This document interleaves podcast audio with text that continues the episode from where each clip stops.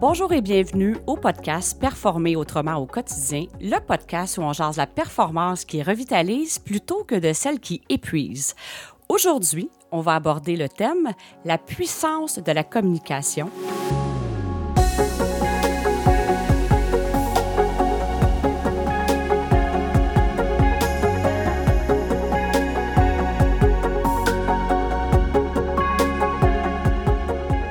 Et j'ai le grand bonheur euh, de recevoir Stéphane Roy de l'École d'animation et de communication Stéphane Roy, qui œuvre dans le métier depuis déjà 1996. Euh, Je vais bien sûr laisser euh, le bonheur à Stéphane de se présenter.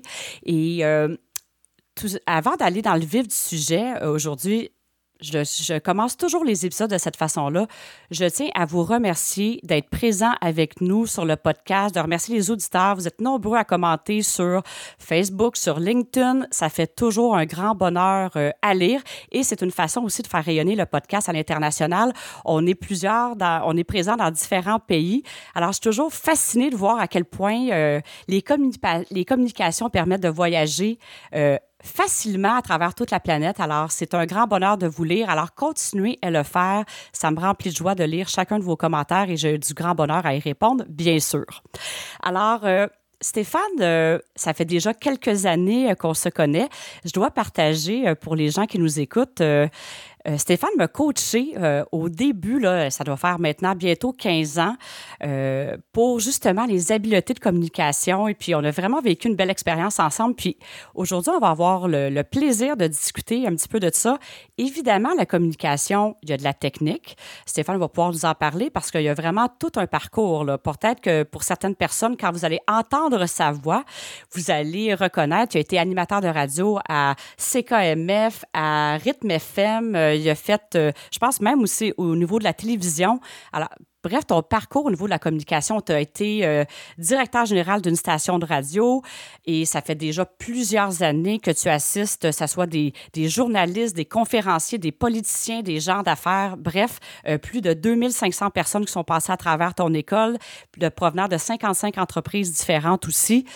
Bref, euh, tu vas pouvoir nous en partager dans ton parcours, mais qu'est-ce qui est vraiment fascinant, puis c'est ça aussi qui m'a inspiré à, t'inviter à venir euh, participer sur le podcast. Euh, je retourne en 2005, c'est à peu près ça, je pense, au moment où tu m'as tu m'as coaché au-delà de la technique de la communication, qu'on parlait de la diction, des accents toniques, de s'exprimer avec clarté, il y a vraiment tout le côté de laisser rayonner qui on est.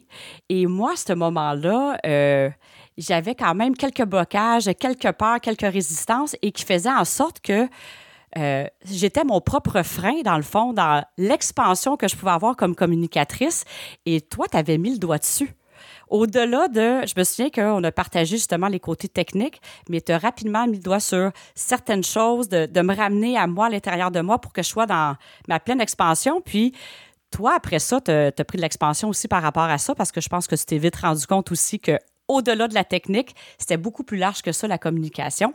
Alors, on va pouvoir euh, justement parler de ça aujourd'hui, la puissance de la communication. Alors, j'ai fait une longue introduction. Stéphane, je vais te laisser là parler, je vais te laisser le micro. Comment ça va? Bien, ça va super bien. Merci de l'invitation. Tu as, fait une belle euh, mise en contexte. La table est mise pour lancer ce, podcast. Et partage-nous donc, parce que tu as vraiment un parcours inspirant, puis tu es vraiment une des personnes qui m'a aussi permis d'aller ailleurs. Des fois, ça peut prendre euh, quelques temps après qu'on le réalise pleinement, mais euh, tu as vraiment été une personne importante aussi dans mon parcours euh, de communicatrice, mais de qu'est-ce que je fais aujourd'hui. C'est pas juste une. oui, je suis dans la communication, mais encore plus centrée avec les entrepreneurs, mais tu as vraiment joué un rôle important. Alors, c'est vraiment un honneur pour moi de te recevoir, mais partage-nous donc les grandes lignes de ton parcours à titre de communicateur, mais d'entrepreneur également. Tu parlais tantôt de bon du métier. Oui, j'ai fait carrière en radio, en télé. J'ai travaillé dans 15 stations de radio, dans 5 stations de télé. Euh, je suis passé d'animateur à narrateur, à animateur de foule. J'ai déjà d'ailleurs animé pour euh, Céline Dion. J'ai vécu de grands événements dans ma carrière, mais je dirais que ce que je vis depuis 25 ans, parce que euh, j'ai une expérience de 38 ans en communication et 25 ans, c'est l'âge de, de l'institution. Mm-hmm. Ce que je vis depuis 25 ans, c'est probablement ce qu'il y a de plus enrichissant, c'est-à-dire d'accompagner des gens à développer leur habileté, à comprendre qu'ils ont en eux le potentiel de communiquer. Si tu savais le nombre de gens qui pensent qu'ils n'ont pas le talent et qui, justement, euh, ont l'impression que communiquer, c'est un talent. Je leur dis non, tu es capable de manger, tu es capable de dormir, tu es capable de communiquer. C'est un besoin aussi essentiel d'ailleurs. Hein. Communiquer, mm-hmm. c'est un besoin vital. Et on a parlé de l'aspect un peu glamour de, de ma carrière, mais moi, j'aimerais reculer encore plus loin parce que lorsque j'étais jeune, j'étais extrêmement timide, très, très, très gêné. C'est difficile de croire, hein? Oui, pour beaucoup de gens, mais c'est ce qui m'a influencé et qui m'a permis de devenir coach en communication. Parce que si je n'avais pas été ce que j'ai été, c'est-à-dire un enfant qui était timide, je ne pense pas que je serais devenu coach en communication. Oh, wow! Puis, ben justement, par rapport à ça, c'est ça qui. Qu'est-ce qui a fait en sorte que tu as eu, ben, je vais dire, l'inspiration? Comment ça s'est fait? Parce que oui, tu parles du côté glamour, puis je veux dire, tu avais une super belle réussite dans. Je suis certaine que tu aurais eu plein de contrats qui se seraient renouvelés, mais là, tu as fait comme un entre-deux. Tu continues à être animateur, d'être dans, le côté euh, radiophonique, télévisuel et tout ça, dans, dans ce paysage-là, et tu as fondé ton école. Qu'est-ce qui t'a réellement inspiré à fonder ton école de communication? Ce que tu dis est juste, c'est que ma carrière allait bon train. Et en radio, bon, euh, lorsque tu fais un peu d'animation euh, extérieure, de narration, tu prêtes ta voix, tu peux bien gagner ta vie. Et j'étais à un moment dans ma carrière où je pouvais bien gagner ma vie et j'aurais pu même continuer comme ça à faire des reportages en direct de certains commerces. C'est quand même assez lucratif. J'aurais pu faire ça pendant des années et très, très bien gagner ma vie. Mais j'ai racheté mes REER, j'ai tout investi dans mon institution et il n'y a pas de, comment dire, c'est un besoin, c'est quelque chose que je sentais, c'était une force qui me poussait à faire ça. C'est comme si c'était mon destin. Et ce que je vais raconter est un peu drôle, c'est pourtant la réalité. J'ai un cousin qui est devenu prêtre. Et lorsqu'il a décidé de devenir prêtre à l'âge de 15 ans, alors qu'on commençait à s'intéresser aux filles, aux jeunes filles, hein, mm-hmm. c'est toujours une période intéressante, l'adolescence. Moi, je ne, je ne comprenais pas son choix de devenir prêtre. Et il m'avait expliqué, c'était comme quelque chose qu'il ressentait en lui qui le poussait à aller dans cette direction. Lorsque j'ai ouvert mon, école, j'ai senti exactement cette même poussée. C'est comme s'il fallait que je fasse euh, ce travail-là. Et dis-moi, puis je vais faire un retour en arrière parce que tu as, touché quelque chose qui est intéressant. Tu dis, c'est ce qui m'a permis de faire aujourd'hui. J'étais vraiment quelqu'un qui était timide je veux dire, qu'est-ce qui a fait en sorte que tu es passé du jeune homme timide à on est animateur? Euh, tu sais, j'en parlais avec toi tout juste avant qu'on commence l'épisode en disant, hey, c'est quelque chose d'être devant le micro. Là, j'ai le bonheur d'être en interaction, mais là, animateur de radio, là, tu es tout seul avec ton micro, là, tu pas l'interaction de, de personne. Alors, qu'est-ce qui a fait en sorte que, tu es passé de, du jeune homme timide à, ben, je suis dans les communications et je m'expose, en fait, là? Ça prend souvent des éléments ou des événements déclencheurs dans une vie pour nous amener vers quelque chose d'autre. Dans mon cas, à 17 ans et demi, j'ai fait une tentative de suicide parce que je me sentais complètement seul, isolé, je n'avais pas l'impression d'être utile, je n'avais pas confiance en moi, je savais plus vers qui me tourner, j'avais aucune ressource. C'est comme si euh, je voulais pas mourir, mais je voulais crier, communiquer à tout le monde mon mal-être et cette tentative de suicide a été un, événement aujourd'hui avec le recul extraordinaire parce que ça m'a obligé, ça m'a obligé à prendre un recul. Lorsque tu es en psychiatrie, passage obligé après une tentative de suicide et que tu vois des gens qui sont beaucoup plus mal pris que toi, euh, à 17 ans et demi, tu réalises que tu n'as pas ta place là. En tout cas, moi, c'est ce que j'ai réalisé. Et à partir de là, j'ai décidé de me prendre en main. Je suis allé suivre un cours de communication. Dans ce cours de communication, j'ai appris à m'extérioriser, à m'exprimer et le professeur entendait ma voix et me disait constamment, tu pourrais peut-être, as-tu déjà pensé à la radio? Tu pourrais travailler avec ta voix. Alors ce cours m'a amené à suivre un cours d'animation radio, à faire carrière et voilà, c'était lancé. C'est quand même pas rien ce que tu viens de partager, là. Partager ça comme ça. Euh, puis tu sais, je sais pas si tu as déjà entendu ça, mais des fois, on a tous une contribution unique à offrir, puis c'est comme un don que tu. Imagine, à 17 ans, tu te sentais complètement inutile, et là, tu es rendu dans une entreprise où tu es c'est au-delà d'être utile, mais on va utiliser ce mot-là parce que c'est ce que tu ressentais à ce moment-là, à quel point tu assistes les gens. Puis je me souviens à quel point, même à la limite, des fois, je me disais, je pense que Stéphane, il a plus confiance en moi que moi-même, j'ai confiance en moi. C'est comme si tu allé à l'opposé de ton don pour te faire revenir à ce que tu fais, la contribution que tu amènes finalement tant au monde des affaires, mais à tous les gens qui croisent ton chemin. Alors, c'est vraiment exceptionnel, mais tu as eu le courage de. C'est au-delà de te prendre en main, là. Ça a dû être. Euh, mais euh, j'entends le mot courage, j'entends. J'aimerais ça, c'est bon pour l'ego, mais c'est même pas du courage. C'était comme si, tu sais, aujourd'hui, je regarde ça, puis c'était mon chemin. Euh, c'était le chemin par lequel j'ai eu à, circuler pour me rendre là où je suis aujourd'hui. L'instinct de survie est fort chez l'humain. Et quand tu te retrouves en psychiatrie, tu vas en sortir parce que c'est extrêmement, je dirais, dérangeant, tu es, enfermé, tu es évalué sous tout, en tout cas à l'époque, sous tous tes angles. Et il y a des gens qui parlent seuls, qui, qui, qui, parlent, qui se promènent. Euh, ça, fait, euh, ça fait pitié. Moi, je voulais en sortir. Et pour en sortir, ben, il fallait que je me prenne en main. Le fait de ben, l'avoir, le fait d'avoir exprimé mon mal-être, on dirait qu'après, je me sentais soulagé. Et là, bon, OK, là, il y a des gens autour de moi sur qui je peux compter maintenant il faut que je compte sur moi et comment je fais pour m'en sortir. C'est vraiment un bel exemple quand je parle que le chaos précède l'expansion. C'est vraiment un exemple assez vibrant. Disons que il y a des fois, mais en fait, c'est ce qui t'a permis de te propulser pour la suite. Alors, c'est en même temps magnifique. Mais merci de partager ça parce que sais, on se le cachera pas euh, aujourd'hui en contexte de. En tout cas, je sais pas comment qualifier. On est encore dans la pandémie, en train de s'en sortir ou peu importe. Euh, c'est quand même partagé qu'au niveau de la maladie mentale, il y en a de la détresse psychologique. Et puis, quand on le vit, on pense peut-être que là, il n'y a rien d'autre, mais en même temps, des fois, on a besoin de vivre ça pour nous propulser. Alors, c'est un passage, des fois, pour certains, qui, qui est là, qui est peut-être pas agréable, mais en même temps, c'est ça peut être vraiment un wow par la, euh, par, la suite, en fait, là, que c'est la clarté est là, tu as trouvé ton alignement, ta destinée, c'est vraiment wow, là. Et c'est tellement tabou encore aujourd'hui. J'ai plusieurs clients qui sont contents. Je suis dans un secteur qui est assez discret de la rive sud. J'ai plusieurs clients. Euh, aujourd'hui même, je coachais euh, quelqu'un qui est en politique qui, me disent Je suis content que tu sois dans un quartier discret parce qu'il n'y a personne qui sait que je suis des cours, puis je voudrais pas que les gens sachent. Euh, c'est comme d'aller voir le psychologue. On ne veut pas le dire, c'est comme tabou, on a peur de ce que les autres vont penser. C'est dommage qu'on en soit encore là aujourd'hui. Bien, en fait, c'est une personne à la fois. Tu partages, tu sais, tu as partagé un sujet qui est tabou là. Puis ça peut inciter, tu sais, c'est comme ça que ça fonctionne en fait. Hein? Ce que tu partages là, ça peut inspirer quelqu'un d'autre qui va inspirer une autre personne, une personne à la fois. Puis des fois, on sait pas euh, quel, quel, euh, quel impact que ça peut avoir. Puis c'est ça qui est magnifique en même temps. Fait que merci de, de, le faire. Puis en même temps, il faut comprendre aussi que des fois, ben, on a peur d'être jugé.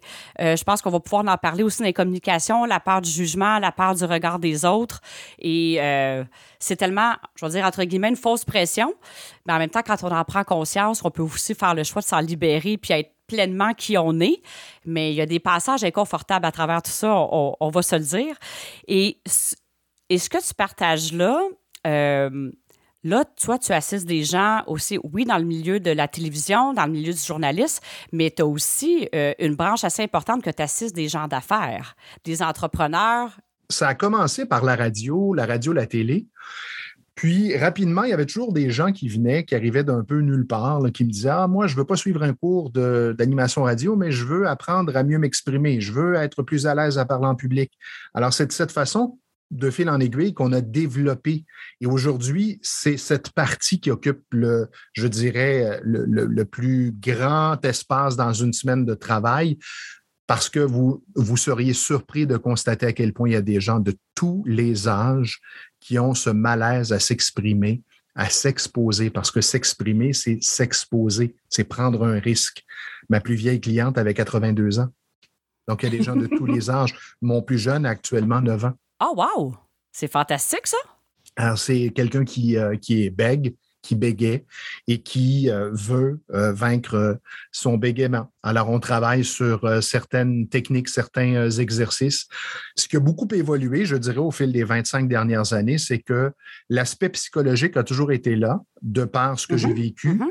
Et comme tu le disais pour toi, l'authenticité en communication, travailler la personnalité parce qu'on porte des masques, on s'en rend pas compte selon les gens avec lesquels on est en interaction. Et souvent, ben, la confiance, l'estime de soi, euh, l'authenticité, ça fait partie des thèmes qui sont abordés. Alors, je me suis formé et je me forme toujours depuis 15 ans à toutes ces techniques, les techniques qui concernent l'inconscient, les automatismes, les blocages, les peurs. Alors, ça a commencé avec l'hypnose. Ensuite, il y a eu la PNL, l'EFT, euh, qui est Emotional Freedom Technique, Faster EFT, et récemment euh, en tant que thérapeute en psychotraumatologie. Fait en fond, puis c'est ça que je partageais. Puis là, c'était, ben, tu déjà quelques années avec l'école, mais je pense, si on regarde à quoi ça peut ressembler une session de coaching avec toi quand on est dans le domaine des affaires, oui, tu donnes la technique. Il y a certains, bon, si on s'adresse à un groupe, il y a certains éléments clés, mais ça ressemble beaucoup à l'aspect psychologique, comment la personne se sent, quelle peur qu'elle a, puis les masques qu'elle porte. J'aimerais ça que tu nous parles un petit peu. C'est quoi les, les principaux masques, un ou deux masques que tu rencontres souvent en communication? Je suis certaine que ça va parler aux gens qui nous ben, écoutent. Le syndrome de l'imposteur, hein, les gens qui veulent être parfaits. On est dans un monde de performance. Donc, moi, j'entends constamment les gens qui me disent, je veux performer. Et performer, pour plusieurs, ça égale être parfait. Alors ça, c'est déjà le premier masque, le masque de la personne parfaite. Moi, je veux, lorsque je communique, être parfait. Je veux être impeccable. Je veux que ma présentation soit parfaite. Et euh, ben là, on doit défaire ce masque parce que personne n'est parfait. La perfection n'existe pas. Et la communication, ce n'est pas de la performance. Communiquer, c'est s'exprimer. Et c'est dans l'imperfection qu'on rejoint l'autre. Si je suis parfait quand je communique, et ça a été mon cas, puis je vais le raconter, pas la perfection, mais ça a été mon cas de, de viser la perfection lorsque j'étais à la radio.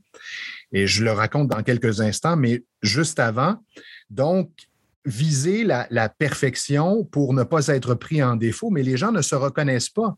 Si on est trop solide, si on est trop impeccable, il n'y a pas de connexion parce que l'autre se dit, ben, il n'est pas comme moi, il est au-dessus de moi, il est meilleur que moi. Lorsque j'étais à la radio, j'avais tellement pas confiance en moi. Je suis arrivé à Montréal. Moi, je suis originaire de l'Estrie. Et un jour, mm-hmm. Montréal m'appelle. Montréal, là, c'est le grand marché. C'est le rêve de tout animateur. Moi, j'ai 19 ans et euh, en fait, j'ai 19 ans quand je fais carrière en Estrie. À 21 ans, CKMF m'appelle, la plus grosse radio au Québec à l'époque, et on me dit on te prend à l'essai deux, deux week-ends et si ça va, on te signe et tu déménages à Montréal. C'est ce qui est arrivé. Au bout de trois mois, je rencontre mon patron et la rencontre commence comme ceci. Stéphane, on est content de t'avoir dans l'équipe. Tu es encore jeune, tu as 21 ans, mais tu as une voix incroyable tu as un vocabulaire, tu t'exprimes bien, tu es toujours préparé, tu es un bon collègue de travail. Et là, ma tête commence à prendre de l'expansion. Jusqu'au commentaire suivant, le seul hic, c'est que tu n'as pas de personnalité. Ouch! là, euh, je peux t'assurer que c'est un ballon qui s'est non pas dégonflé, mais qui a explosé. Et là, je dis, mais qu'est-ce que tu veux dire? Il dit, le problème, c'est qu'on est une radio de personnalité et que tu n'as pas de personnalité. Hmm. Alors, moi, je veux t'entendre. Je ne veux, pas, je veux pas entendre quelqu'un qui est parfait, une voix impeccable. Je veux entendre ta couleur, ta saveur, qu'est-ce que tu as à dire, qu'est-ce que tu penses, euh, comment tu respires, comment tu vis. Et je suis sorti de là complètement bouleversé, tellement que j'ai pris un rendez-vous avec une psychologue et la première question que je lui ai posée, elle me dit Pourquoi vous voulez me consulter? Je viens vous consulter pour trouver ma personnalité.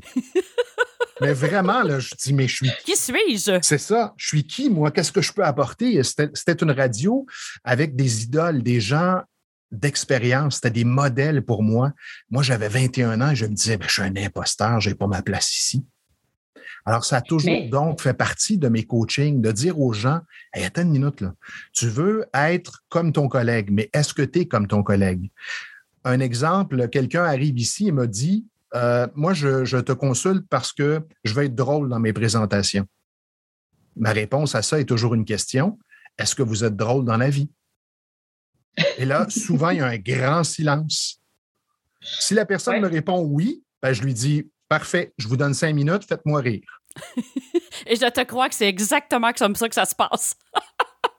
Alors, c'est malheureux, mais souvent, on part avec des, je sais pas moi, des comparaisons. Puis on arrive avec une liste d'épiceries. Je veux ressembler à lui, à elle. Je veux être comme si, je veux communiquer comme telle ou telle personne. Puis je veux revenir à, ce qui est arrivé écoute, Stéphane, tu n'as pas de personnalité. On est d'accord que sur le coup, on a parlé d'ego un peu. Ça, ça, ça ça, ça, ça graphine un peu l'ego, se faire dire ça. Mais en même temps, on est d'accord que c'est un super cadeau à 21 ans qui t'a glissé ça. Je ne sais pas comment tu le. Ça l'a pris combien de temps avant que tu le reçoives comme un cadeau? Parce que je suis sûre qu'aujourd'hui, tu le vois comme ça. C'est magnifique, qu'est-ce qu'il t'a partagé. Mais en même temps, euh, ça a être quelque chose de. Oui, tu as pris action, tu as dit je vais avoir un psychologue de, la personnalité. Qu'est-ce qui a fait en sorte que tu as trouvé ta voix et tu as trouvé la couleur de Stéphane Roy? Qu'est-ce qui t'a assisté à, justement, là, à pu avoir l'objectif d'être parfait, mais d'être qui tu es réellement? Parce qu'on on est déjà parfait comme tel que l'on est à quelque part. J'ai consulté des thérapeutes. Ça a été un cheminement d'à peu près un an et demi avant que je me sente beaucoup mieux. Mais je dirais que la personne qui a été la plus influente pour moi, et je la remercie aujourd'hui, c'est Mario Lirette. Mario Lirette est un animateur encore aujourd'hui euh, très, très populaire. Et Mario était un collègue de travail. Il était une grande vedette à l'époque. Et euh, lorsque je lui ai parlé, Parce que Mario, c'était quelqu'un de complètement désorganisé. Quelqu'un qui arrive à la dernière minute. Quelqu'un qui, qui se laisse aller, qui anime comme ça. Là, euh, moi, je me préparais pendant des heures et des heures. Je le regardais travailler, je l'observais, puis je me disais, aïe, aïe, on est dans deux univers complètement différents. Et c'est lui qui m'a enseigné à, être moi-même.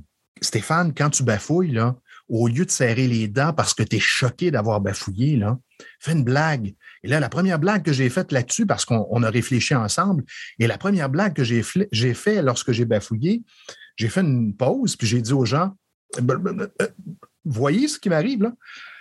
Ben, c'est ce qui se passe quand on se fait livrer un dentier par la poste. Et là, devant la réaction des auditeurs, là, ça m'a stimulé à, faire de plus en plus de blagues, à, de l'autodérision, à rire des situations qui m'arrivaient. Et je me suis rendu compte que c'est là qu'il y avait une meilleure connexion avec les gens. Puis là, tu n'avais pas besoin de préparer ça, en fait. Ben non. Il n'y avait pas de préparation. Tu étais juste dans la spontanéité du moment, puis de dire c'est quoi qui est là, puis elle vienne que pourra, en quelque sorte. Alors, premier outil pour tous ceux qui nous écoutent, si vous êtes dans la performance de vouloir présenter en étant parfait, vous êtes dans votre tête à vouloir tout anticiper, tout analyser euh, et vous préparer là, à toutes les situations possibles, ce qui est impossible parce qu'il va toujours se produire quelque chose que vous n'aviez pas prévu. Si vous êtes dans la spontanéité, moi je suis qui je suis, j'offre ce que j'ai à offrir, je me prépare bien, mais peu importe ce qui se passe, je vais composer avec la situation vous allez être spontané, vous allez être capable de rebondir, de réagir en étant vous-même, parce que vous n'êtes pas dans votre tête à analyser la situation. Et quand on analyse, on se bloque, toutes les portes se ferment. Il faut être spontané. tu parles de ça pour la communication. C'est ça à la direction d'une entreprise, en s'occupant d'un projet. Si on met tellement l'accent sur tout prévoir, tout contrôler, c'est en fait une illusion. Puis quand on a mis tellement d'énergie là-dessus à vouloir performer, quand ça se passe pas comme on veut, on peut devenir complètement déstabilisé. Puis là, on en perd nos moyens, on n'est plus créatif parce qu'on a tellement mis d'emphase sur la préparation que là, euh, on peut être vraiment déstabilisé, bien plus que de dire, OK, il y a une certaine préparation à faire. Euh, comme aujourd'hui, le, podcast, on est en train de bâtir ça ensemble. Euh, on partage quelques questions, mais après ça, c'est comme on go with the flow, puis on voit qu'est-ce qu'on co-crée ensemble. Puis c'est bien plus léger. Je veux dire, c'est la légèreté. Exactement, la spontanéité, la légèreté, la souplesse. Euh, alors que lorsqu'on n'a pas confiance, on est rigide, on veut tout contrôler, tout préparer, tout anticiper. On arrive euh, complètement, c'est comme une, barre solide. Alors, la, barre solide, là, elle va résister jusqu'à un certain point, jusqu'au moment où elle va flancher parce que la tension est trop importante. La souplesse, moi, j'utilise souvent l'exemple de, du lampadaire et de euh, comment on appelle ça, le, cactus, non pas le cactus, mais le euh, palmier euh, dans le sud. Hein, quand on va en voyage, il y a une tempête tropicale. Qu'est-ce qui se passe avec les vents de 250, 300 km/h? Bon, éventuellement, le lampadaire résiste jusqu'à un point où c'est trop fort et il va casser. Et le palmier, mm-hmm. il va danser avec le vent. Alors, je dis à mes clients, qu'est-ce que tu souhaites? Être le lampadaire ou le palmier? J'adore. J'adore j'adore encore plus le palmier que le cactus, parce que le cactus, ça, pique un peu. Mais, mais j'adore ton exemple du palmier, puis c'est tout à fait ça. Puis justement, à ce cadre-là, les gens d'affaires, pour quelles raisons, ça serait quoi les trois principales raisons pourquoi ils viennent vers l'école? Même si certains disent hey, je veux pas veux pas que les gens sachent que je viens que je viens à ton école, mais pour quelles raisons ils viennent vers toi pour euh, se faire euh, accompagner? C'est toujours des euh, inconforts à communiquer la difficulté à faire passer son message, puis on ne se le cachera pas, c'est tellement difficile, ce l'est plus maintenant que ce l'était il y a 20 ans à cause de la technologie. Les gens ont toutes sortes d'outils pour communiquer et ne réfléchissent, pas, ne réfléchissent pas à quel outil utiliser pour bien passer leur message. Exemple concret, un président d'une entreprise qui m'a embauché il y a plus d'un an, il a réglé le cas de son directeur de production. C'était, il était en fin de carrière, se dirigeait vers une retraite mais ce mhm. dossier perdurait depuis un certain temps et un vendredi après-midi, il a réussi avec les ressources humaines à régler, à ficeler le dossier. au lieu de l'appeler, il lui a envoyé le texto en lui disant ben, Tu n'as pas besoin de revenir au bureau lundi, euh, euh, les ressources humaines vont te contacter, euh, on va te donner un parachute doré, c'est réglé. Alors lui pensait bien faire, mais quand ça fait 38 ans que tu te donnes corps et âme pour une entreprise et que ton président t'envoie un texto pour te dire que c'est fini, on s'entend que c'est assez ordinaire. Oui, ça peut être assez euh, marquant dans la vie de quelqu'un, effectivement. Voilà. Alors, ça a créé toute une commotion parce que lui, lorsqu'il l'a annoncé à ses collègues, il était à Calgary. Lorsqu'il l'a annoncé à ses collègues, ben, tous les collègues ont été complètement démotivés. Donc, ça a paralysé l'entreprise pendant trois semaines et ça a mobilisé le, le président était dans, dans, une autre ville canadienne. Il a dû dépêcher son vice-président sur place faire une réunion d'urgence avec tout le monde. Il m'a embauché pour, le, pour travailler un plan de communication. On, parle ça, on appelle ça une gestion de crise. Le rendu là, euh, ça a comme déclenché. Ça, c'est une des raisons. Les autres raisons, c'est des, des, inconforts, un manque de confiance. Même chez un vice-président ou un ministre, je coach des députés, des ministres, c'est pas tout le monde qui est à l'aise à s'exprimer, euh, à faire face à l'adversité, à faire passer mm-hmm. son message, à influencer les autres. Euh, et au Québec, on n'a pas très malheureusement, on n'est pas très porté sur la communication. On pense qu'on communique correctement, mais écoutez autour de vous, observez. Vous allez constater que les gens, souvent, vont choisir la façon la plus simple et rapide de communiquer un message. Hein. Je prends le mot écœurant. C'est écœurant. Va manger là, c'est écœurant. Ben moi, quand j'entends ça, ça ne me donne pas le goût d'y aller. Mais c'est devenu une expression. C'est correct. Ce n'est pas le mot juste. La langue française est une langue de précision et une langue d'émotion. Pourquoi ne pas mm-hmm. bien la parler? Fait que ça, c'est quelque chose que tu assistes à faire, d'utiliser euh, le mot juste pour euh, s'exprimer.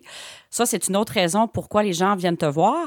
Et qu'est-ce que tu dirais que là, c'est une chose, on va parler de ça, puis de faire réfléchir les gens, mais quelles sont leurs principales euh, peurs? Oui, la peur de s'exposer, mais au-delà de ça, qu'est-ce qui les freine à être eux-mêmes? Parce que c'est un petit peu ça que tu assistes les gens à faire, de retourner à l'essence de qui ils sont sois toi-même, puis je vais ajouter, je vais bonifier avec des outils de communication. Qu'est-ce que tu vois qui sont les principales peurs ou résistances qui, je veux dire, empêchent les gens d'être eux-mêmes ou d'être dans la spontanéité, cette légèreté-là, d'être tout simplement euh, qui ils sont? Communiquer et s'exprimer, c'est deux choses. Euh, il est telle heure, ça, c'est communiquer. Je communique une information. Alors, ça ne prend pas de courage pour communiquer une information. Euh, le meeting demain a lieu à 10 heures. c'est une information que j'ai communiquée.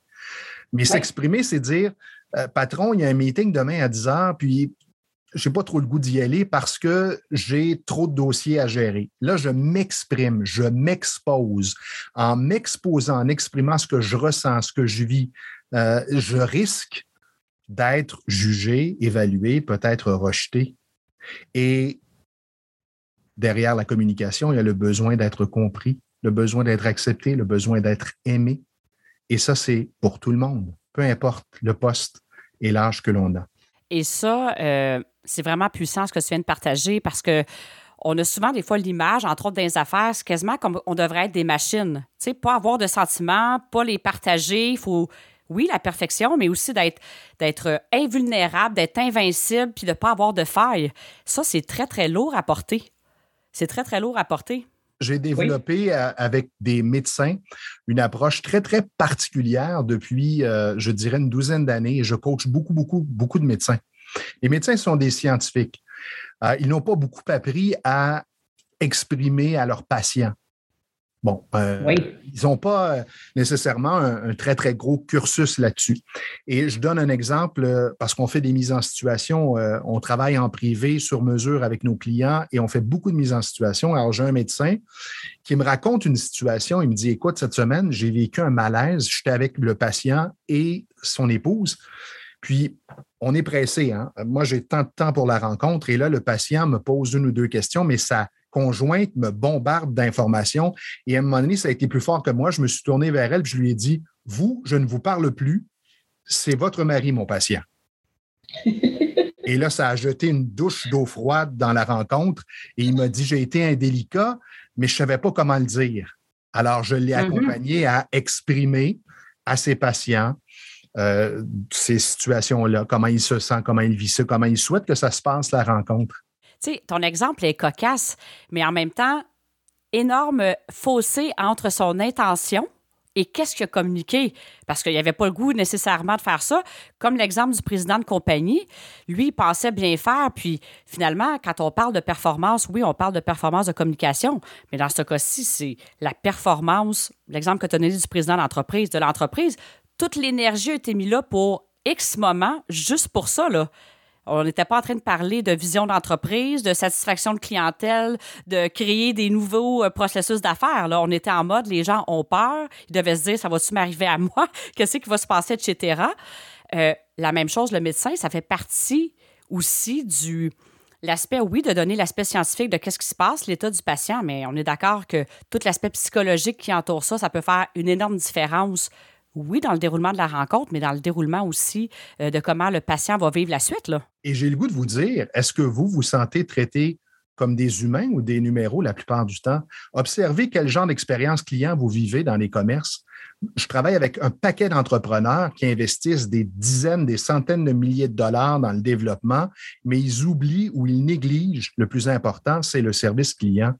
Je vais euh, le week-end dernier dans un commerce, je cherche des espadrilles et je pose la question et je les dérange. Ils sont en train de parler, deux collègues, ils sont en train de parler. Et à un moment donné, je leur dis, je suis désolé, j'ai une question.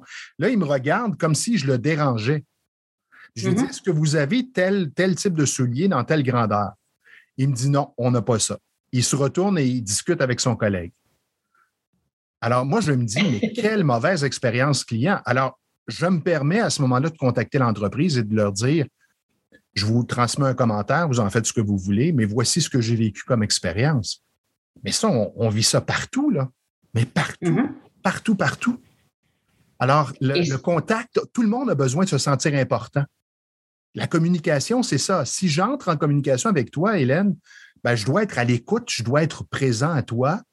Puis c'est un échange. La balle doit circuler d'un côté et de l'autre ça m'amène un peu, on est en train un peu de jaser, c'est quoi en fait l'essence même de la communication. Là? On l'applique dans un contexte particulier, mais c'est partout, là, dans toutes les sphères de notre vie. C'est vraiment large, mais si j'avais à te demander de définir un peu, c'est quoi la base, l'essence de la communication? Je dirais aujourd'hui, la première chose que vous euh, pourriez peut-être développer, c'est l'écoute on a deux oreilles et une bouche, on devrait écouter deux fois plus que parler. Bon, c'est facile à dire, puis tout le monde le sait. L'écoute, l'écoute, l'écoute. J'écoute bien. Est-ce que tu entends ou t'écoutes? Est-ce que tu écoutes pour répondre ou tu écoutes pour comprendre?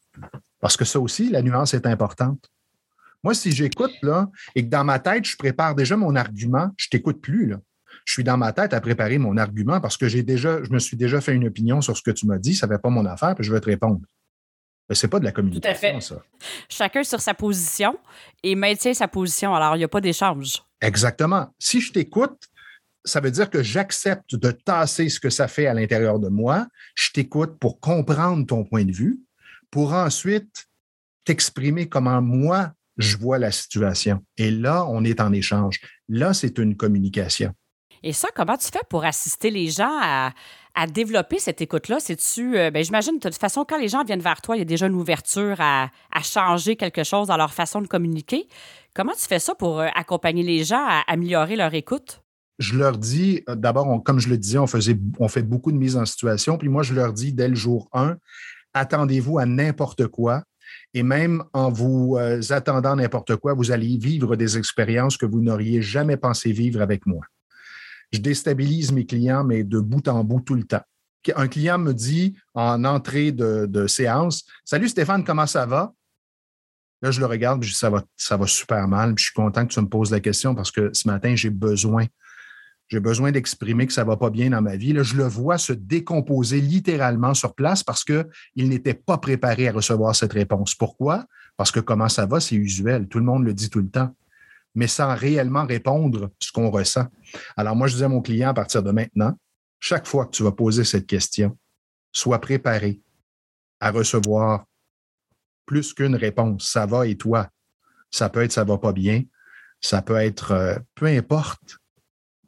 Donc, en travaillant les mises en situation, ça fait prendre conscience à mes clients et comme ils sont enregistrés, ils ont à s'écouter et à s'analyser, ben, ils deviennent leur propre observateur et éventuellement leur propre coach.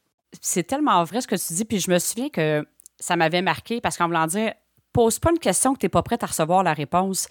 Et dans une entreprise, que vous soyez gestionnaire, peu importe vous êtes où, même que vous n'êtes pas en train de diriger une équipe ou dirigeant d'entreprise, de juste être en mode de demander à quelqu'un comment ça va, la richesse d'informations qui peut être là, ça peut faire toute la différence sur quel, dans quel état d'esprit la personne va être pour performer, pour faire sa journée, pour être bien.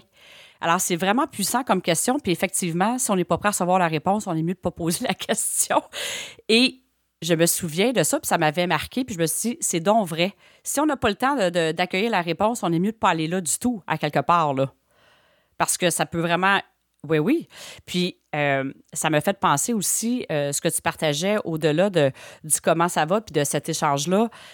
Oui, si les gens euh, sont bien, sont au meilleur d'eux autres mêmes puis sont dans, un bon état, on peut les amener là. Et c'est ça ce que tu assistes à faire. Tu, tu les déstabilises toujours avec la bonne intention de dire je veux juste te démontrer à quel point c'est important d'être toute là, qui va faire la différence sur comment ton message va passer, comment les interactions vont se développer avec chacune des personnes.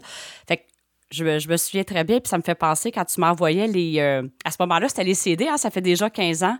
Et à ce moment-là, Stéphane, je ne sais pas, je te l'avais confié, je n'étais pas capable de me réécouter je n'étais pas capable de me réécouter. Alors, il y avait quelque chose qui me bloquait là, puis je ne sais pas, ça va parler à certaines personnes. C'est comme si je me tapais ses nerfs, je voulais pas aller voir. C'est comme si j'avais un blocage d'aller voir qu'est-ce qui était là au lieu de dire, hey, je vais m'observer comme une personne de l'extérieur. Je suis là pour me faire coacher, pour m'améliorer en des outils. Mais je me souviens qu'à ce moment-là, là, j'étais dans la performance à côté. Là. je voulais être parfaite et je voulais pas voir qu'est-ce qui était là. Puis ça, ça m'a beaucoup, euh, en fait, à ne pas écouter, ça m'a assisté à voir à quel point je me bloquais puis je m'étais mis des freins d'être moi-même. Fait que c'est vraiment puissant, euh, ce, côté-là, d'être capable de s'observer.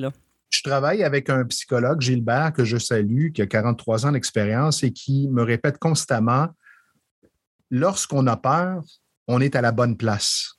Et quand on est devant une peur, il faut simplement continuer à avancer jusqu'à traverser la peur.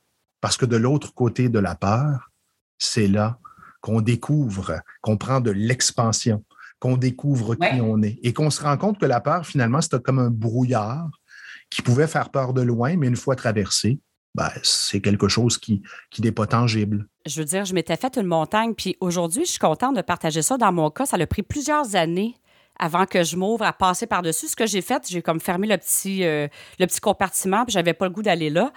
Puis aujourd'hui, quand je parle justement de la performance qui draine, ça, ça en est une. Puis c'est vrai que sur le coup, là, c'est pas. Quand on est dans. À ce moment-là, quand je disais que j'étais vraiment dans la performance, pour moi, une peur, c'était un échec. J'étais pas à la hauteur si j'avais une peur. Je me jugeais d'avoir une peur. Au-delà d'avoir le regard des autres, je me jugeais d'avoir une peur que je n'étais pas à la hauteur, je ne devrais pas. Alors, j'ai décidé de l'éviter. Mais ça a pris plusieurs années avant que je décide de m'ouvrir à les, regarder en plein visage puis de dire Hey, c'est un cadeau. Quand la peur est là, c'est un cadeau qu'on a, qu'on peut faire un choix différent, s'en libérer et prendre l'expansion. Mais moi, à ce moment-là, je voulais pas voir ça. Je me disais, je suis pas à la hauteur, je veux pas voir. Mais aujourd'hui, je suis contente de partager ça parce que je me dis, si quelqu'un est là se dit, je me sens pas à la hauteur devant mon équipe de travail ou je me sens pas à la bonne place, c'est un cadeau d'en être conscient. Puis c'est vraiment wow. Puis là, il y a des gens comme toi qui peuvent assister à passer. Ça va encore plus vite quand il y a quelqu'un de l'extérieur qui nous donne des outils puis qui nous fait voir les choses différemment. Mais moi, dans mon cas, j'ai été dur de comprendre. Il faut croire, ça m'a pris du temps avant de m'ouvrir, de les regarder en, de les regarder en face puis de me dire quel beau cadeau que j'ai de voir ça. Si, si deux, euh, deux soldats, euh, on va reculer à l'époque des Romains, là, avec mm-hmm. leur épée, leur carapace et tout ça, se rencontrent pour communiquer, ils vont avoir de la difficulté à percer la carapace d'un et de l'autre. Ils ne se voient pas, sauf à travers leur, euh, leur, attirail. ça va mm-hmm. être difficile d'entrer en communication. C'est l'image que j'utilise parce que c'est souvent comme ça qu'on communique avec l'autre.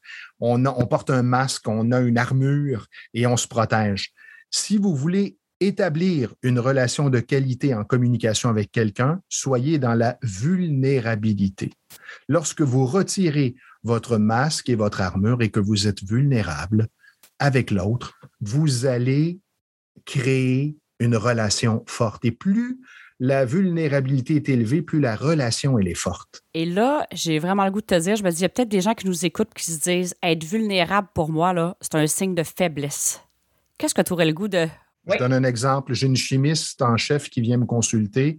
Malheureusement, dans un délai trop serré, elle me dit, on est mardi soir, elle est en première séance avec moi. Elle me dit, j'ai une présentation jeudi devant tous les employés à 500 personnes, le conseil d'administration et je suis terrorisé, je ne dors plus, euh, je ne mange plus vraiment. Alors, j'ai une séance. Je peux euh, malheureusement pas la transformer. J'ai pas pas cette capacité ou ce talent euh, ou cette force surhumaine. J'ai pas de baguette magique. Alors, on réfléchit ensemble et je lui dis, bon, je, tente de déconstruire la peur et de, lui dire comment tu te sens à l'idée de présenter devant le, groupe? Elle me dit, je me sens vraiment là, comme, euh, comme un, animal qui est sur le point de se faire euh, bouffer. Et là, on réfléchit ensemble et je lui dis, qu'est-ce qu'on pourrait, comment tu pourrais commencer? Pour faire une histoire courte? Elle me dit, le chevreuil qui traverse l'autoroute en pleine nuit, qui voit les phares d'une voiture. Waouh, quelle bonne idée. On va chercher une image sur le web. Euh, c'est comme un dessin, là, et mm-hmm. d'un chevreuil avec les mm-hmm. yeux exorbités. Et je dis, tu commences ta présentation avec ça. Elle me dit, ben, je ne serai jamais capable de faire ça. Voyons, je suis chimiste, les attentes sont élevées. Je dis, tu commences avec ça. Et là, on a travaillé son intro. Alors, l'intro qu'elle a fait, elle a commencé avec cette image PowerPoint. Là, tout le monde ne comprenait pas vraiment. Et elle a dit, si vous pensez que c'est une erreur et que c'est une image d'une présentation de ma petite fille, non, c'est vraiment moi qui l'ai placée là. Et si vous vous posez la question pourquoi, ben, c'est exactement comment je me sens en ce moment devant vous. Tout le monde est parti à rire. Tout le monde, sans exception. Le fait qu'elle entende les gens rire, ça l'a complètement détendu. Ben oui. Et ça a été ben beaucoup mieux pour sa présentation. Il y avait cinq présentateurs ce jour-là, dont un conférencier professionnel. Et mm-hmm. pendant les mois à mm-hmm. venir, tout le monde qui la croisait dans le couloir lui disait Hé, chevreuil! Tout le monde riait à chaque fois qu'il la voyait ça a marqué tout le monde. Les gens sont venus la voir pour lui dire Hey, bravo, j'ai jamais vu ça, ça prend du courage. Où est-ce que tu as trouvé l'idée de faire ça? Et à partir de là, bon, on a continué notre démarche, notre formation pour la faire évoluer, mais elle, ça a été un point tournant. Mais oui, et puis c'est ça qu'on parle d'être puissant. Oui, elle a été vulnérable, mais c'est la vulnérabilité avec solidité. C'est ce que crée la. C'est ça, c'est la solidité. Elle a. En fait, partager comment qu'elle se sentait. Elle s'est ouverte, puis c'était la réalité.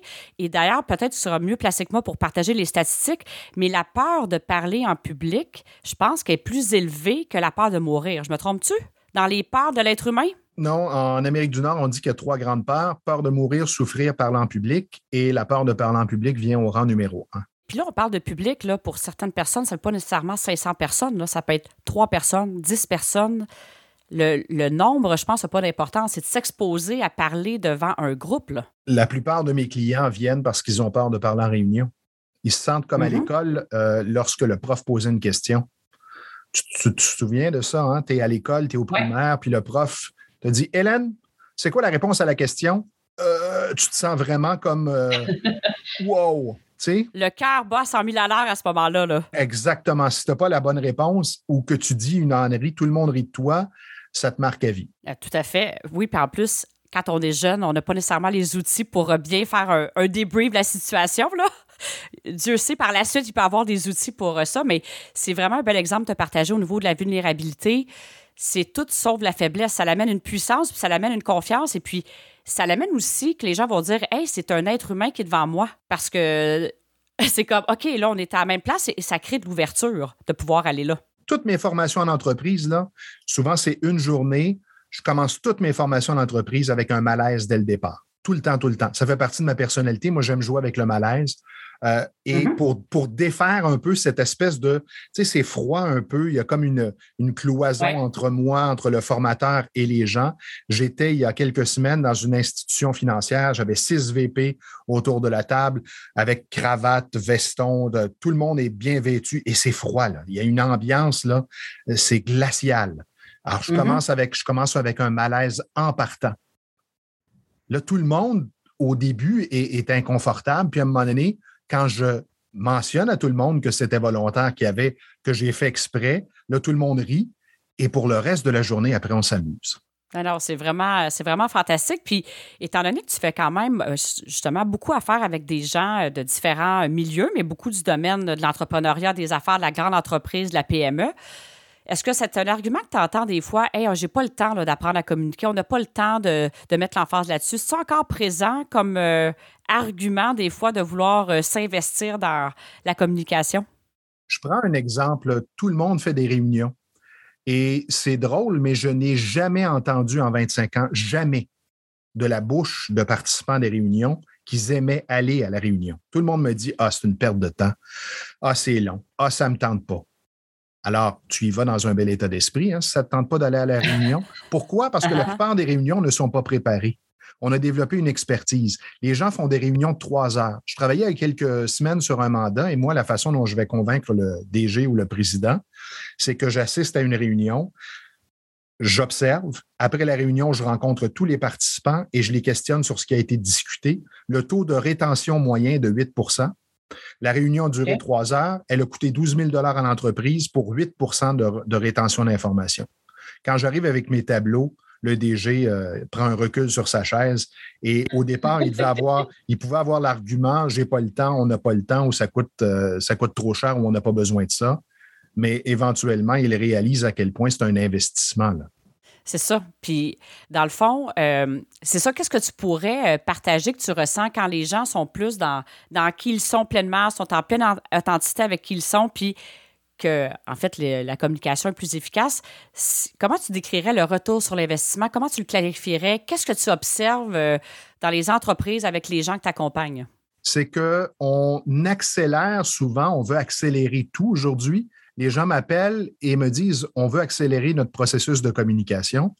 Moi, ce que je vais faire, c'est exactement l'inverse. Je vais ralentir le processus de communication pour maximiser les résultats.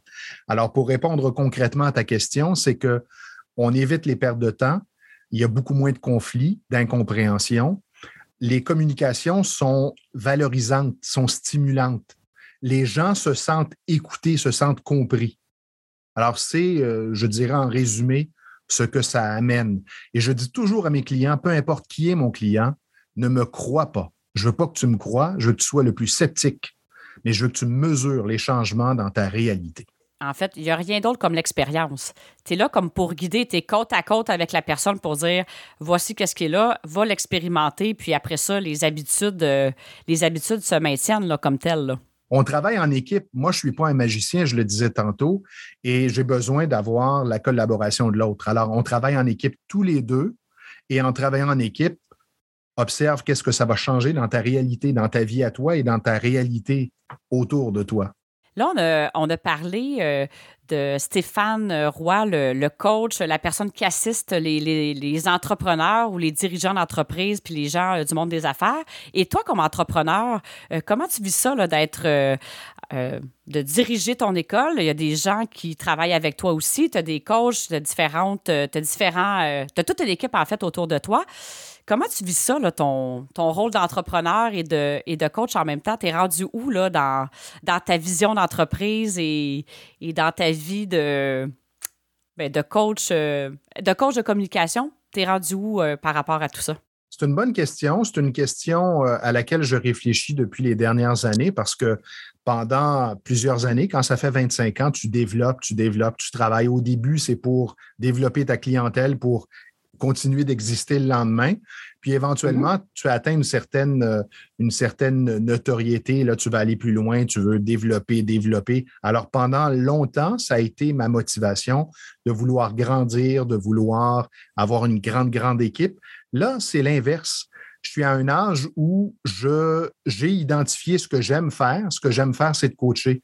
Et ça ne me tente plus de diriger les ressources humaines et ou faire de l'administration. Moi, ce que j'aime, c'est coacher. Donc maintenant, on gère une certaine décroissance, c'est-à-dire que je choisis de plus en plus mes clients.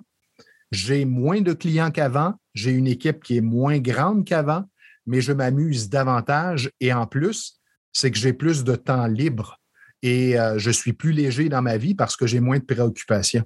Bien, c'est ça, c'est beau que tu partages ça parce que quand je parle, euh, souvent je vais parler d'expansion, mais l'expansion, c'est pas toujours nécessairement en grandeur d'équipe, en grandeur de, chiffre d'affaires. L'expansion, c'est d'être bien dans qu'est-ce qu'on fait, d'avoir du plaisir. Puis ça, ça se reflète partout.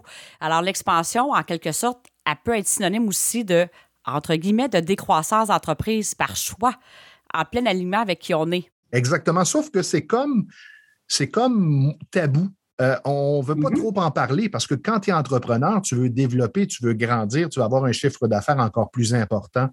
Mais là-dessus, retour d'ascenseur, Hélène, tu m'as aidé, tu m'as accompagné. On a eu quelques séances ensemble, tu m'as fait réfléchir, euh, tu m'as été d'une grande aide à ce, à ce sujet. Et c'est pour ça que c'est important de consulter. N'ayez pas peur de consulter, parlez-en. Trouvez des, gens, des, modèles, des gens qui peuvent vous comprendre, qui peuvent vous aider à évoluer dans votre pensée. Et effectivement, je me sens bien maintenant à l'idée de euh, de vivre cette espèce de décroissance. Puis encore là, je dis le mot et ce n'est pas un mot qui colle vraiment à la réalité. Je choisis, je choisis mes clients, je choisis maintenant, je me choisis d'abord et mon entreprise, ben, j'ai, le goût de continuer à la développer, mais en me choisissant d'abord. C'est ça, c'est une expansion qui est différente, tout simplement. Là. Bien, Merci d'avoir euh, d'avoir partagé euh, tes bons mots. Puis je pense qu'aujourd'hui, on a touché quand même à, différents sujets tabous. Là. Euh, la communication, les peurs, les masses de la communication, c'est comme directement au cœur des gens. Mais en même temps, tu as plein d'exemples concrets, puis tu nous as partagé plein d'exemples qui ont fait en sorte que quand les gens rayonnent, sont vraiment qu'ils sont dans la spontanéité, ça peut changer un parcours. Hein. Dans le fond, je c'est gros qu'est-ce que je dis, mais c'est vrai aussi, ça peut changer euh, carrément la vie de quelqu'un.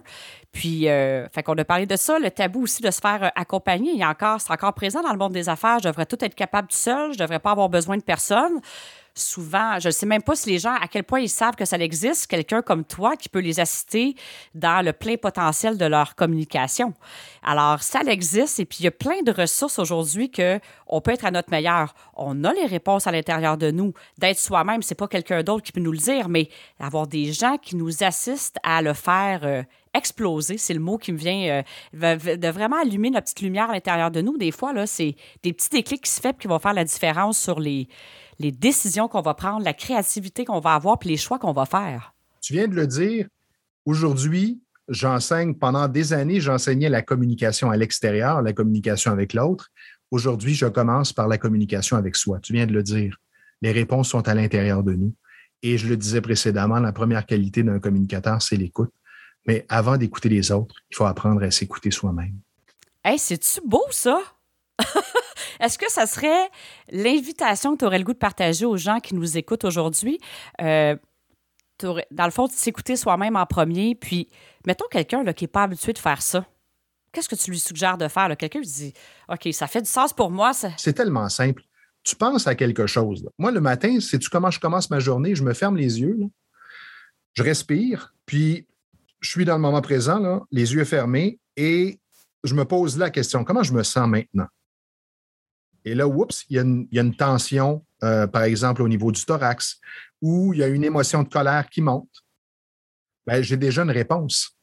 Alors, il y a une colère qui est là, ou il y a une tension euh, due au stress. Puis là, je respire de façon abdominale pour laisser évoluer cette tension ou cette émotion jusqu'à ce qu'elle s'atténue ou qu'elle disparaisse. C'est un petit truc très, très, très, très efficace. Et alors, quand tu as une décision à prendre, moi, j'entends un communicateur me dire, un, client me dire, j'ai une communication à, faire avec un collègue. Euh, il faut que je le fasse aujourd'hui, mais je ne me sens pas super bien. Ben, je lui dis, écoute-toi, si tu ne te sens pas super bien, es-tu obligé de la faire aujourd'hui? Ou mm-hmm. peux-tu en, remettre, une, en faire une partie aujourd'hui, la partie plus facile, puis la partie plus difficile demain? Ou euh, sois à l'écoute de ce qui se passe. Parce que si tu n'es pas bien, comment tu penses que ça va se traduire? Dans la réalité, dans ta communication avec l'autre? J'aime vraiment ça en plus, ce que tu viens de partager, puis le côté ésotérique, là. J'aime ça que tu as utilisé ce mot-là parce que c'est comme le moment présent, la respiration.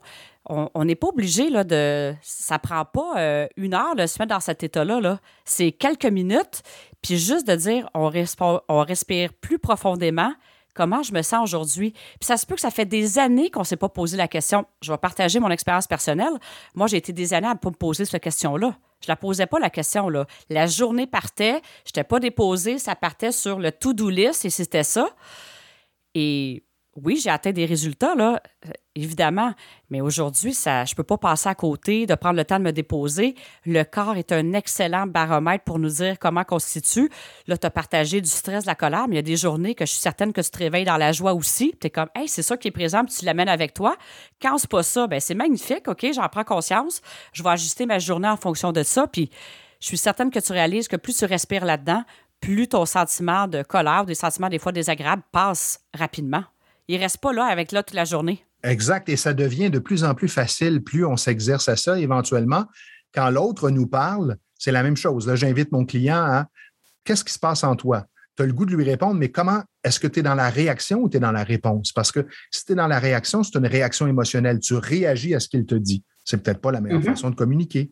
Et les gens, les gens y arrivent. J'ai des gens de tous les âges, de tous les milieux, de tous les statuts sociaux, et ils y arrivent. C'est facile. Ça prend juste un certain entraînement que vous faites tous les jours et on n'a pas besoin de fumer son gazon au lieu de le tondre. J'adore ça. on a juste besoin de vivre l'expérience. Non, mais je déconstruis ça souvent parce que je vois mes clients me regarder avec de grands yeux quand je leur dis ça, être à l'écoute de soi. Là, ils me disent, hey, oublie ça, là. Non, non, je ne sors pas dansant, euh, je ne ferai pas de petites danses indiennes ou, autres. Tu n'as pas à t'inquiéter. Euh. Puis en plus, voilà, toi, Stéphane, tu as, une voix qui est. Euh, une voix radiophonique, hein? Tu as une super voix. Puis pour te connaître, évidemment, les gens sont en train de nous écouter, mais tu es quand même. tu es imposant. Tu as une stature qui est imposante, tu es grand. Alors, c'est comme venant de toi qui partage ça, ça doit être vraiment cocasse à la limite de dire, OK, ça doit être vraiment, il y a quelque chose qui se passe là, puis sais, c'est encore là, euh, puis j'aime ça le dire, c'est encore ça la performance. Quand c'est trop facile, parce qu'on est d'accord, tout le monde est capable de respirer, tout le monde est capable de ressentir. Quand c'est trop facile, ah, ça donnera pas de résultat, il faut que ça fasse mal. Il faut que ça, fasse mal, puis c'est tellement pas ça en même temps. Oui, où il faut être gelé. Gilbert, le psychologue, dit les gens maintenant se réfugient dans leur tête et leur tête n'est qu'un moyen de leur corps n'est qu'un moyen de transport pour leur tête.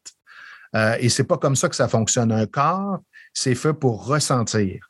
Alors, oui, c'est mm-hmm. bien que tu penses, c'est bien que tu réfléchisses, mais sois dans ton corps et habitue-toi à ressentir. Et les réponses aux questionnements viennent. J'ai parlé à quelques reprises dans, dans, ce podcast-là, je faisais mention de l'intelligence du cœur. Bien, c'est ça, l'intelligence du cœur. L'intelligence du cœur, c'est l'alignement entre notre intuition, entre notre tête et entre nos émotions. Quand ça, c'est en alignement, on trouve toutes nos réponses. Puis une façon d'accéder à ça, c'est de respirer, puis c'est de se déposer. Puis on n'est pas obligé de faire une méditation d'une heure trente par jour. C'est accessible euh, rapidement, puis tu le partages, tu le vis, euh, tu l'amènes à tes clients. Puis j'aime ça, partager ça, parce que ça marche. J'ai été longtemps résisté à ça, puis je peux pas rien dire d'autre que ça fonctionne. Alors, j'ai juste le goût de, dire ton invitation, de partir la journée en respirant puis en ressentant, ça peut faire euh, toute, toute, toute la différence. C'est un entraînement, en fait, là. Il y a un vieil adage qui dit lorsque vous êtes en colère, respirez et comptez jusqu'à 10. Eh, on l'a oublié, ça. Je dis souvent à mes clients, avant de passer d'une réunion à une autre ou d'un appel à un autre, est-ce que tu peux prendre quelques grandes respirations puis fermer la boucle de ce que tu viens de faire avec la personne précédente? Pour en ouvrir une autre avec quelqu'un d'autre? Au lieu de traîner tout ce bagage toute la journée, c'est ça qui alourdit énormément. Les gens traînent mhm. tout avec eux et en plus, ils ont leur portable, leur téléphone. Alors, pendant la, rencontre, ils vont lire leur courriel ou leur texto ou ils vont texter eux-mêmes. Wow, wow, wow, on ne peut pas tout faire en même temps. Effectivement, on n'est pas des machines. C'est la beauté d'être un être humain. là. Oui, exactement. Est des êtres d'émotion. L'humain est un être d'émotion. Donc, mm-hmm. même si c'est encore tabou aujourd'hui, apprenez à ressentir parce que on ressent tous. On est des êtres d'émotion. Euh, en tout cas, merci beaucoup, Stéphane. C'est vraiment riche, les trucs que tu viens de partager. Y a-tu un élément que tu aimerais ça? Euh, y a-tu quelque chose qui, qui, remonte, une spontanéité qui est là que tu aimerais ça partager aux gens qui nous écoutent, qui vont avoir écouté ce podcast-là sur justement la puissance de la communication? Y a-tu un mot que tu aimerais ajouter? Une phrase, si tu me permets. Oui. Pour, pour bien communiquer, il faut d'abord se connaître, ensuite se reconnaître, s'accepter et puis s'assumer. Wow! C'est très beau ce que tu viens de partager. Puis on a, ça fait toute la boucle avec le jugement des autres, comment qu'on se juge soi, puis de partir de qui on est. Puis se reconnaître, là, c'est pas de dire je suis beau, puis je suis fin, je suis capable. C'est pas du tout dans ce cadre-là, mais c'est vraiment de prendre la tête d'apprécier qui on est. Puis avec le petit truc que tu as donné le matin, ça, va, ça permet de s'entraîner puis de dire Oh, wow, j'ai quelque chose d'unique à offrir, puis je vais me permettre de laisser émaner à travers tout ce que je fais. Alors, c'est vraiment ça que je ressens dans les quatre verbes que tu viens de partager. Euh, très belle, euh, très belle phrase à, à, méditer, en fait. Belle phrase à respirer le matin en se levant. Exact, très bonne suggestion. On pourra la mettre d'ailleurs, cette phrase-là, dans le descriptif de l'épisode. On pourra mettre ça. Puis je tiens à préciser aux auditeurs aussi, si vous avez le goût d'en savoir plus sur Stéphane, si vous ressentez que ça pourrait être assistant pour vous euh, de recourir à ses services, bien, tous les, les façons de rejoindre Stéphane seront dans le descriptif euh, de l'épisode. Et Stéphane, je tiens à remercier pour euh, ce beau moment qu'on vient de passer ensemble à parler de la communication, mais à parler de c'est tellement large en même temps la communication, mais je pense que vous pouvez ressentir à quel point ça peut être puissant, puis ça peut amener une différence dans la façon euh, qu'on est, euh, d'être qui on est, puis d'être pleinement justement euh, qui on est. Ça fait la grande, grande, grande différence et d'amener ça dans tout ce qu'on fait. Merci pour ta générosité. Merci pour les exemples concrets que tu as amenés. merci pour les trucs que tu as partagés. C'est vraiment riche. Et puis, un grand, grand, grand merci pour toi. C'est très inspirant. Et puis, euh, c'est un beau moment que je viens de passer avec toi et que je t'en remercie. Ça a été un grand, grand plaisir. Merci, euh, Hélène, et continue ton magnifique travail. Puis, salut à tous les gens qui nous écoutent en ce moment. Alors, un gros merci. Alors, je vous dis, on est présent sur toutes les plateformes de podcast, sur euh, Spotify, sur Google Music, sur YouTube. N'hésitez pas à les mettre des commentaires. La même chose sur iTunes. Et il y a plein d'autres plateformes sur lesquelles on est présent. Bref, on est présent partout. Alors, n'hésitez pas à le partager non plus si vous sentez que ça pourrait rejoindre d'autres personnes. Et puis, euh, merci d'être là avec nous. Et je vous souhaite euh, ben, une bonne respiration et des bons moments avec vous-même, à vous reconnaître, à vous accueillir tel que vous êtes pour exprimer votre plein potentiel. Alors sur ça, je vous dis une super belle semaine et à très bientôt.